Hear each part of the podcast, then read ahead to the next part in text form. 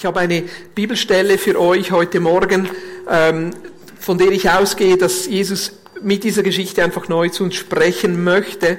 Gleichzeitig habe ich auch das Gefühl, dass es wie so eine Einladung ist für uns als Vineyard Aarau, aber auch für jeden Einzelnen von uns, ihm neu zu begegnen, neu ihn kennenzulernen und neu einfach in seine Nähe zu kommen. Ist die Geschichte, wie Jesus der dieser Frau, dieser Samariterin am Brunnen begegnet.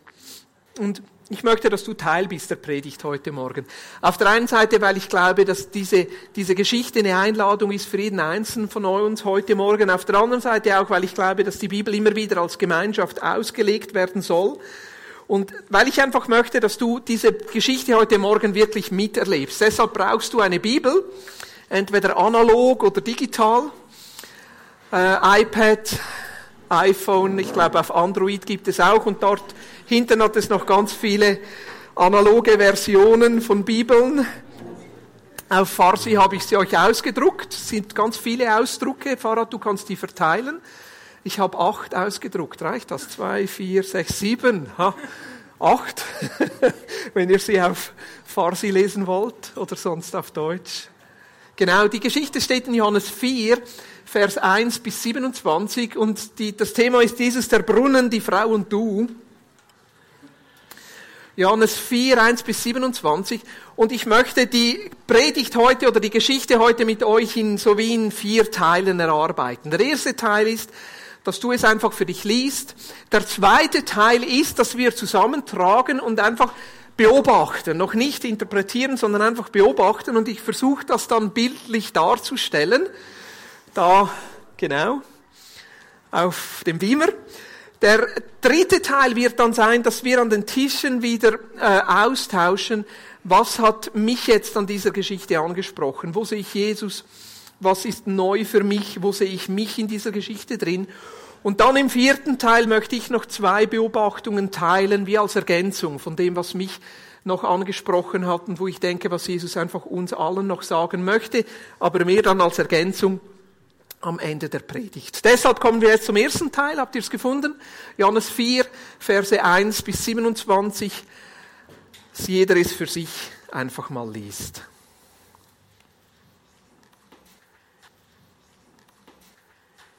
Lass uns doch einfach mal versuchen, ein Bild zu malen von dieser Geschichte. Ich bin auf euch angewiesen, ihr dürft einfach eure Beobachtung, die ihr in diesem Text seht, einfach mal nach vorne rufen. Am besten gleich mit dem Vers, wo ihr das seht und jetzt nicht irgendwie groß was schon interpretiert, sondern einfach, was passiert da in der Geschichte. Er ist müde und hat Durst. Wer ist müde und hat Durst? Also, Jesus ist müde und hat Durst.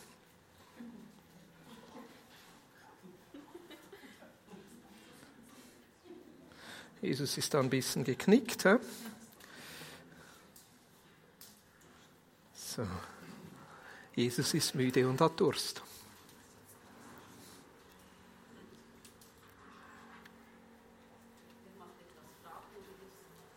Jesus macht etwas Fragwürdiges. Was macht er? Aber was genau macht er? Jesus spricht mit einer Frau.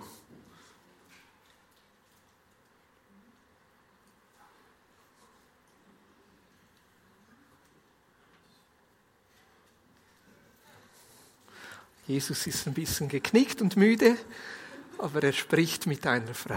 Weitere Beobachtungen. Also die Geschichte spielt an einem Brunnen. Gut versuchen wir einen Brunnen zu zeichnen. Da brauche ich etwas braun. Ich sage jetzt mal, Jesus lehnt sich ein bisschen an diesen Brunnen an, weil er war ja müde.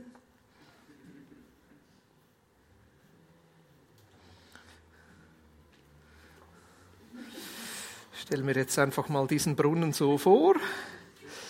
Ihr seht auch, weshalb ich nie brilliert habe im Zeichnen. Dankeschön. Das gibt ein Kaffee gratis.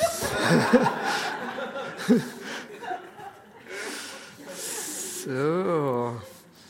Und ich ergänze jetzt mal noch was. Der Brunnen war sehr tief. War ein dunkler, schwarzer Brunnen. Gut, weitere Beobachtungen.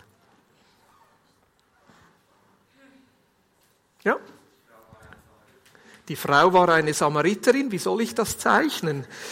Genau, ich mache ich mach ein S auf ihren Rock. Ist gut. Sie trägt einen Samariterrock.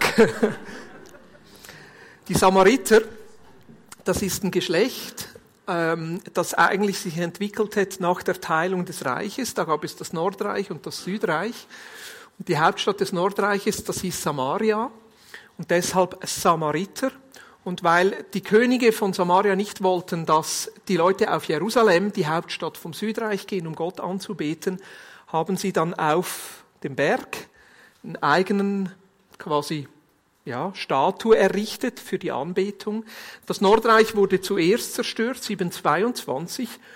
Und dann gab es so die Geschichte, dass da sehr viele äh, wilde Tiere kamen und so. Und deshalb haben dann die, die Könige quasi das, das Nordreich wieder frisch angesiedelt, aber dann gab es so eine Mischreligion und das sind die sogenannten Samariter. Und die Juden haben die Samariter nie anerkannt als richtige Juden obwohl sie eigentlich auch an Jahwe, an Gott geglaubt haben, aber weil es sich bei ihnen so vermischt hat, waren es wie die Unreinen. Ja. Aber die Samariter trotzdem, die waren sehr ähm, darauf erpicht, Gutes zu tun. Sie hatten auch sehr klare Regeln, also sie waren trotzdem sehr streng, auch in ihrer Vorstellung, zum Beispiel von Ehe und von Miteinander und was sich gehört und was sich nicht gehört. Also nicht so in dem Sinn einfach ganz weg vom Gesetz, sondern einfach aus Sicht der Juden waren es Unreine. Und diese Frau gehörte zu diesem Volk der Samariter, ja, das da mitten unter den Juden gelebt hat. Weitere Beobachtungen? Ja. Es ist Mittag. Deshalb war Jesus ja auch so müde. Genau. Die Sonne steht ganz oben am Himmel. Was sieht das aus, Matthias? Ein Auge, das Auge Gottes, genau, das alles sieht. Gut, es war Mittag. Weitere Beobachtungen? Sie hatte ein Gefäß dabei, ihr nicht. Jetzt wird es schwierig. Ein Krug, irgendwie, nein, das ist das Falsche.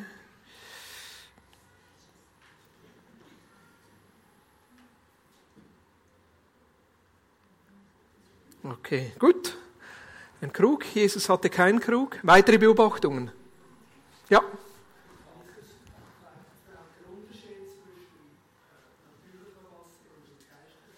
Okay, also die sprechen miteinander. Okay? Gut. Die sprechen miteinander. Und sie sprechen über geistliche Themen. Gut. Weitere Beobachtungen?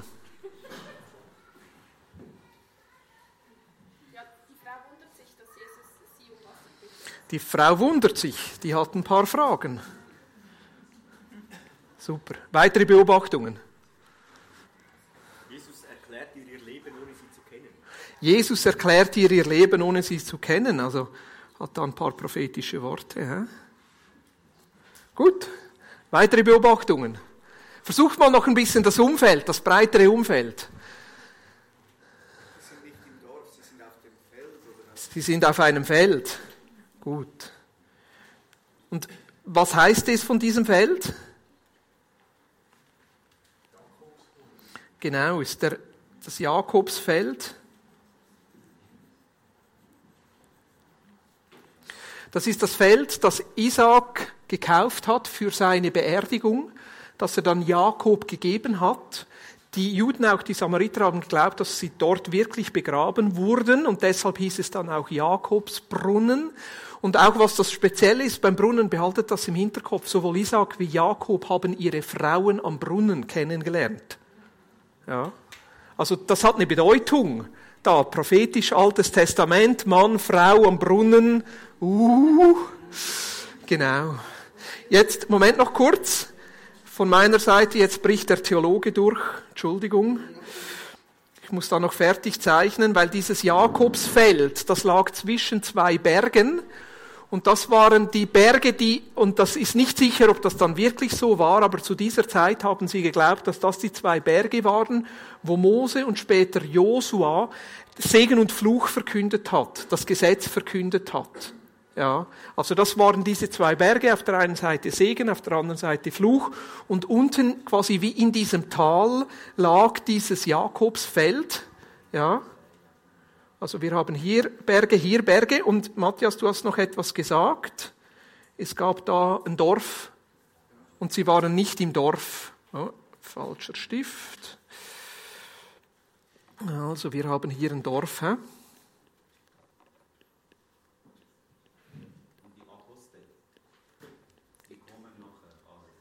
Ja, genau. Und wo waren sie in dieser Zeit, als Jesus damit? Die gingen ins Dorf. Also die, die Jünger, die Apostel, die liefen da zu diesem Dorf. Und Fahrrad, wieso liefen sie zum Dorf? Genau. Also die hatten Hunger und die wollten da Brot kaufen. Hä? Sieht man das? Also da gab es irgendwie eine Bäckerei und da wollten sie Brot kaufen. Super, also wir haben dort irgendwo in der Nähe ein Dorf, wir haben irgendwie die Jünger, die da unterwegs sind zu diesem Dorf. Ähm, genau, und jetzt, sorry, ich habe irgendjemanden unterbrochen, das tut mir leid. Du hast, wolltest das sagen. Sehr gut. Die Jünger sind unterwegs. Von wo kommen sie? Was heißt es ganz am Anfang der Geschichte? Johannes 4, so 1, 2, 3. Was ist vorher, was war vorher? Ja. Genau, Judäa, das ist so unten. Und weshalb gingen sie dort weg?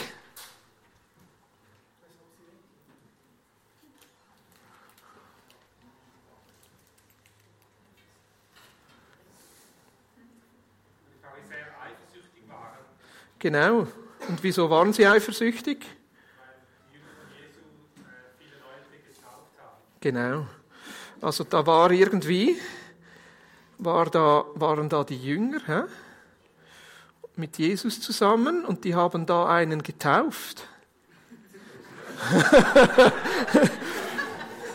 und da kamen ganz viel, da kamen ganz viele, die wollten sich irgendwie auch taufen lassen.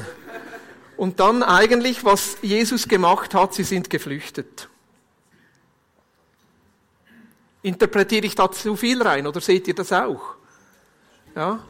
Also, die waren dort unten irgendwo, das ist so die Nebengeschichte.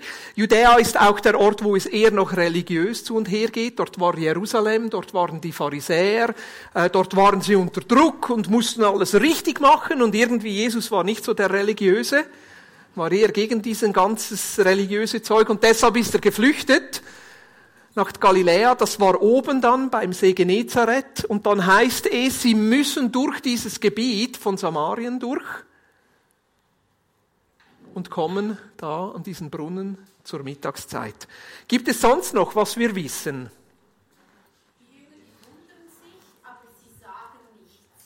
Mhm. Also die Jünger kommen dann wieder zurück und als sie zurückkommen, wundern sie sich und getrauen sich nichts zu sagen. Mhm. Sehr gut. Weitere Beobachtungen? Genau. Keine anderen. Also die haben irgendwie so ein Gespräch alleine. Sind in der Bubble. Was wissen wir noch von der Frau?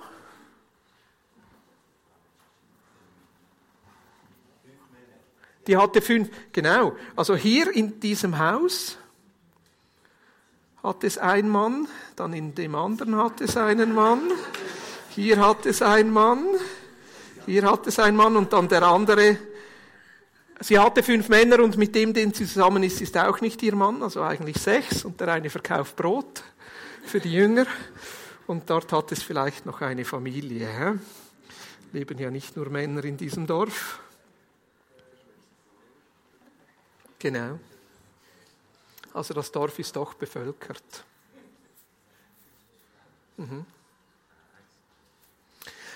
Noch eine Bemerkung von dir. Die Frau war alleine. Ist eigentlich etwas sehr Außergewöhnliches.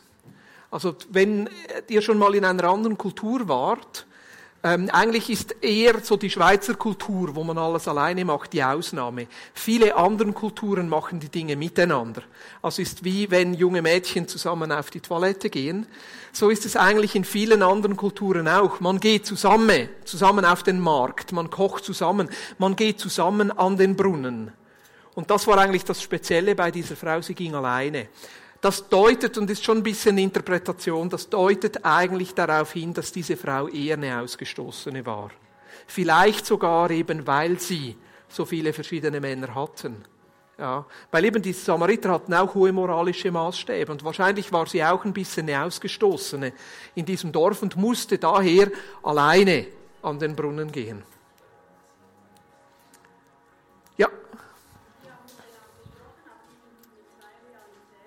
Die haben wie unterschiedlich miteinander gesprochen. Oh, wie stelle ich das jetzt dar?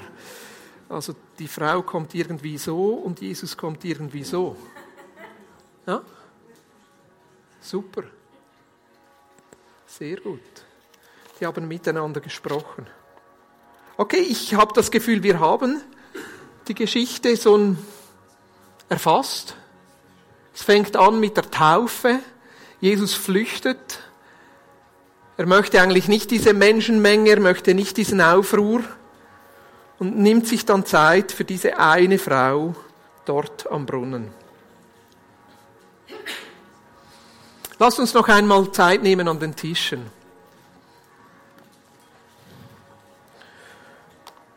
In den nächsten paar Minuten uns einfach mal überlegen, welchen Aspekt der Geschichte berührt dich. Welcher Aspekt dieser Geschichte ist für dich speziell? Oder was fällt dir besonders auf an Jesus, das vielleicht ungewöhnlich ist? Was ist für dich anders oder neu? Und vielleicht auch, wo siehst du Parallelen zu deinem Leben? Ja, Parallelen müssten definitiv groß geschrieben sein. Mit den L bin ich nicht ganz sicher, aber groß schreiben müsste, hätte ich es müssen. Also wo siehst du Parallelen zu deinem Leben, vielleicht auch zu deinem Glauben? Nehmen wir uns doch ein paar Minuten Zeit an den Tischen, um die Geschichte noch einmal zu vertiefen, uns zu überlegen, was bedeutet das jetzt für mich? Was, was sehe ich an Jesus? Was spricht mich besonders an?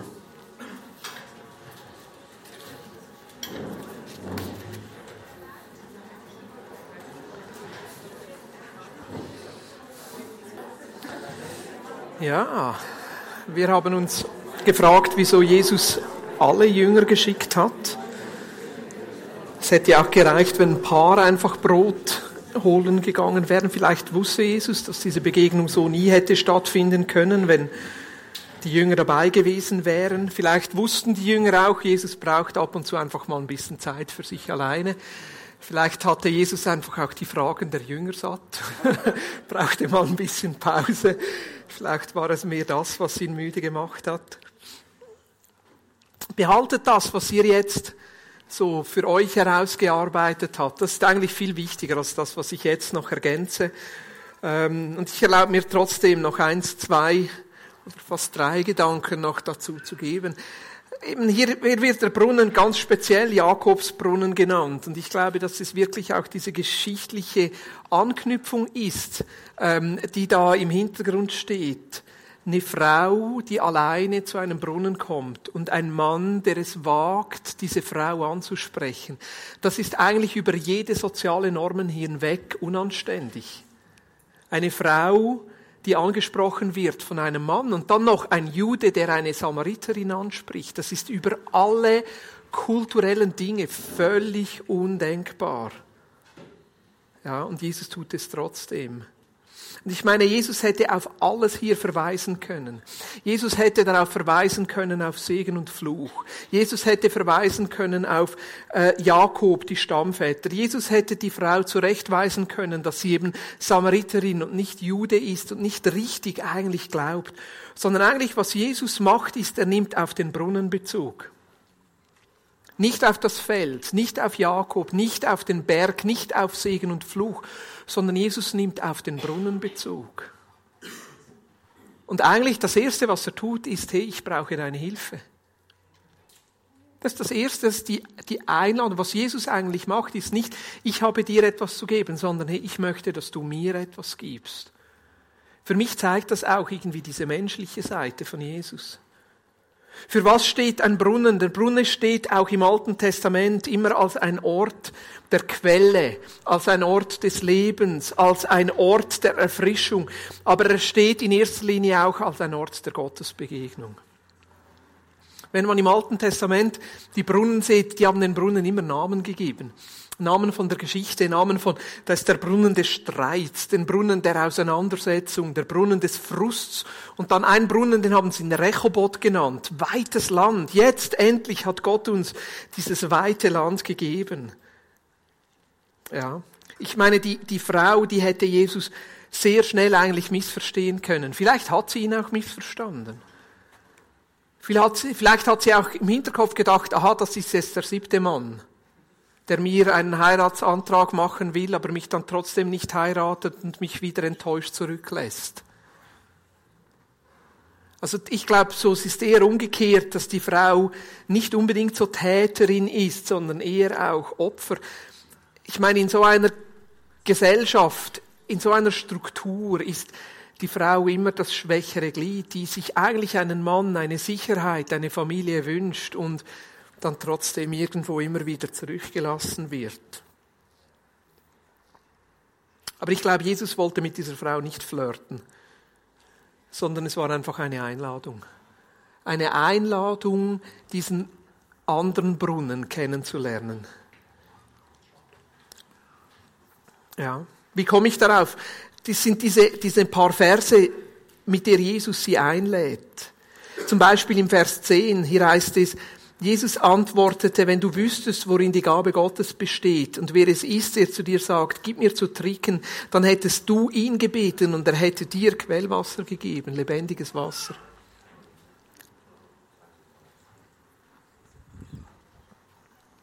Oder dann im Vers 14 sagt Jesus, wer aber von dem Wasser trinkt, das ich ihm geben werde, wird niemals mehr durstig sein. Das Wasser, das ich ihm gebe, wird in ihm zu einer Quelle werden, die unaufhörlich fließt bis ins ewige Leben. Oder dann im Vers 25 und 26. Ich weiß, dass der Messias kommen wird, entgegnete die Frau. Messias ist das hebräische Wort für Christus. Wenn er kommt, wird er uns all diese Dinge erklären. Da sagte Jesus zu ihr, du sprichst mit ihm. Ich bin es. Ich liebe es, wie Jesus diese Geschichte Stück für Stück entfaltet. Und am Anfang eigentlich diese Einladung von Jesus zu einer Begegnung mit einem Mann am Brunnen. Jesus, ein Mann, der dieser Frau am Brunnen begegnet, ein Mann, der müde ist, der erschöpft ist, der einfach dieser einen Frau begegnen will. Und er lädt sie ein und sagt, gib du mir Wasser. Und sie weigert sich zuerst und dann sagt er, hey, wenn du wüsstest, wer ich bin, dann würdest du ihn um lebendiges Wasser bitten. Und er lädt sie quasi ein am Brunnen. Und dann geht er noch weiter und spricht von diesem lebendigen Wasser, bis er am Ende zu diesem Punkt kommt und sagt, hey, eigentlich bin ich dieser Brunnen. Ich bin dieser Messias. Ich bin der, der dir Leben geben kann. Ich bin der, der dir einen Brunnen sein kann. Ich bin der, der dir neues Leben geben kann. Das ist die Einladung, die Jesus ausspricht. Jesus lädt sie nicht ein zu einem Gesetz. Jesus lädt sie nicht ein zurück zu Jakob oder zu Isaak oder zu Mose auf dem Berg, sondern er lädt sie ein zu sich selber. Er lädt sie ein zu einer Beziehung. Zu einer Beziehung zu ihm. Zu einer Beziehung zur Quelle. Zu einer Beziehung zum Leben. Ich hatte beim Vorbereiten einfach so nicht nur den Wunsch, sondern wirklich auch stark der Eindruck, dass das die Einladung ist, die Jesus für uns hat. Nicht nur heute, sondern auch in den nächsten Tagen und Wochen Eine Einladung nicht nur zu einem Brunnen, sondern eine Einladung zu ihm. Eine Einladung zu neuem Leben. Eine Einladung zur Erfrischung. Eine Einladung zum Auftanken. Eine Einladung, ihn noch einmal neu kennenzulernen. Weil in einem gewissen Sinn stimmt es schon. Abraham, Isaac, Entschuldigung, und Jakob haben ja beide ihre Frauen am Brunnen, ihre Partner am Brunnen kennengelernt. Und das ist auch etwas Prophetisches. Ich glaube, diese Frau steht für uns. Und es heißt dann übertragen, wir als Kirche sind die Braut Christi. Und was Jesus eigentlich macht, ist, er lädt uns ein in diese Beziehung zu ihm, in diese Intimität, in diese Tiefe. Aber da kommt noch so ein Zwischenteil, den ich bis jetzt weggelassen habe. Und ich finde diesen Zwischenteil sehr bedeutsam. Weil Jesus lädt diese Frau mit allem, was sie ist und allem, was sie hat, ein. Also meine, da kommt ja dieser Zwischenteil, wo die Frau sagt, ja, gib mir das. Und er sagt dann zuerst, okay, wenn du das willst, komm und bring deinen Mann. Und wenn man die Geschichte so liest, dann denkt man doch zuerst, Jesus, jetzt wirst du mühsam. Ist das wirklich nötig? Ist das jetzt wirklich nötig, da dieser Frau eine zusätzliche Hürde, einen zusätzlichen Stein in den Weg zu legen? Ist es wirklich nötig, dass diese Frau jetzt durch diese zwei Reifen hüpfen muss, bevor sie wirklich zu dir kommen kann? Und die Frau, die muss dann zugeben, ja, ich habe keinen Mann. Und er spricht dann prophetisch in ihr Leben rein, sagt, ja, du hast recht gesagt, weil die fünf Männer, die du vorher hattest, die waren nicht deine Männer und mit dem, den du jetzt zusammenlebst, der ist auch nicht ein Mann. Und wenn man das so liest, dann könnte man sehr einfach denken, ja, jetzt verurteilt Jesus sie auch noch und bestraft sie. Und man könnte so vom Gesetz her und religiös dann denken, ja, die muss zuerst ihr Leben in Ordnung bringen, bevor sie zu Jesus kommen kann. Die muss zuerst alles richtig haben. Oder der Evangelist, der denkt dann eher, Jesus will ihr beweisen, dass er prophetisch sprechen kann und das ist dann die Einladung, dass das ganze Dorf Jesus kennenlernt. Ich möchte es anders interpretieren heute Morgen. Ich glaube, es war die Einladung von Jesus an diese Frau, dass sie so kommen darf, wie sie ist und sich nicht verstecken muss. Dass sie mit ihrem Leben, das sie bis jetzt geführt hatte, zu Jesus kommen kann. Dass sie mit ihrem ganzen Zerbruch, den sie bis jetzt erlebt hat, zu Jesus kommen kann. Dass sie mit ihrem ganzen Scheiß, den sie mit sich herumträgt, zu Jesus kommen kann und sich nicht verstecken muss. Ich meine, das Normale ist doch, wir möchten Dinge in unserem Leben verstecken. Das Normale ist doch, dass wir lieber Dinge in unserem Leben zurücklassen, wenn wir zu Jesus kommen. Das Normale ist doch, dass wir unser Leben ein bisschen aufteilen und sagen, das ist unser Leben, mit dem kommen wir zu Jesus und das ist das andere, das lassen wir weg. Und ich möchte diese Stelle heute Morgen einfach mal so lesen, dass es eine Einladung ist von Jesus an diese Frau mit allem, was sie ist und allem, was sie hat, zu Jesus zu kommen, zum Brunnen zu kommen, zur Quelle zu kommen. Und dass Jesus als ihr Bräutigam sie als ihre Braut annimmt, so wie sie ist. Ich glaube, diese Einladung gilt für jeden von uns. Jesus, der immer wieder diese religiösen Grenzen überwindet. Jesus, der immer wieder diese sozialen Normen überwindet. Jesus, dem es egal ist, ob das jetzt eine Samariterin ist. Jesus, dem es eigentlich egal ist, ob diese Frau jetzt mit vier, fünf, sechs, sieben, zwanzig, 25 Männern schon zusammen war. Jesus, der einfach da ist und sagt, hey, was jetzt wichtig ist, ist, dass du, so wie du bist, zu mir an den Brunnen kommst und dieses Wasser und dieses Leben kennenlernst. Es ist ein bisschen schade, dass die Jünger dann unterbrechen.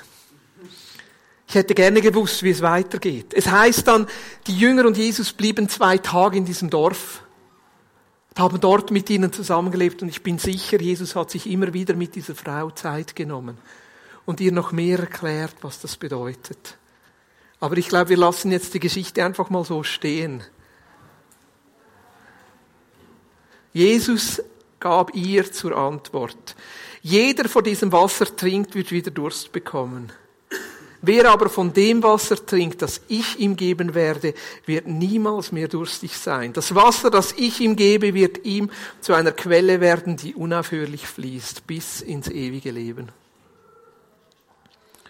Und im Vers 26 heißt es, das sagte Jesus zu ihr, du sprichst mit ihm, ich bin es.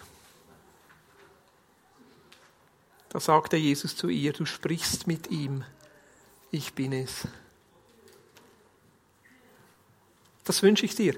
Heute, den nächsten Tagen und Wochen, bis zum nächsten Gottesdienst oder darüber hinaus, dass du immer wieder mit diesem Jesus in Kontakt kommen kannst, diese Einladung annimmst und ihm am Brunnen begegnest. Lass uns doch noch ein paar Minuten nehmen und das setzen lassen. Darfst gerne für dich alleine oder auch am Tisch nochmal überlegen, wie sieht es für dich aus? Lässt du dich in den nächsten Wochen von Jesus an seinen Brunnen einladen? Und wie sieht der Brunnen aus, der dir Leben und Frische gibt? Nach welchem Brunnen suchst du oder wie heißt sieht der Brunnen aus, wo Jesus dran sitzt? Und was bedeutet es für dich, ganz und mit allem zum Brunnen zu kommen? Und wo gibt es vielleicht Dinge, die du lieber noch nicht mitnehmen möchtest an diesen Brunnen? Und was hält dich davon ab?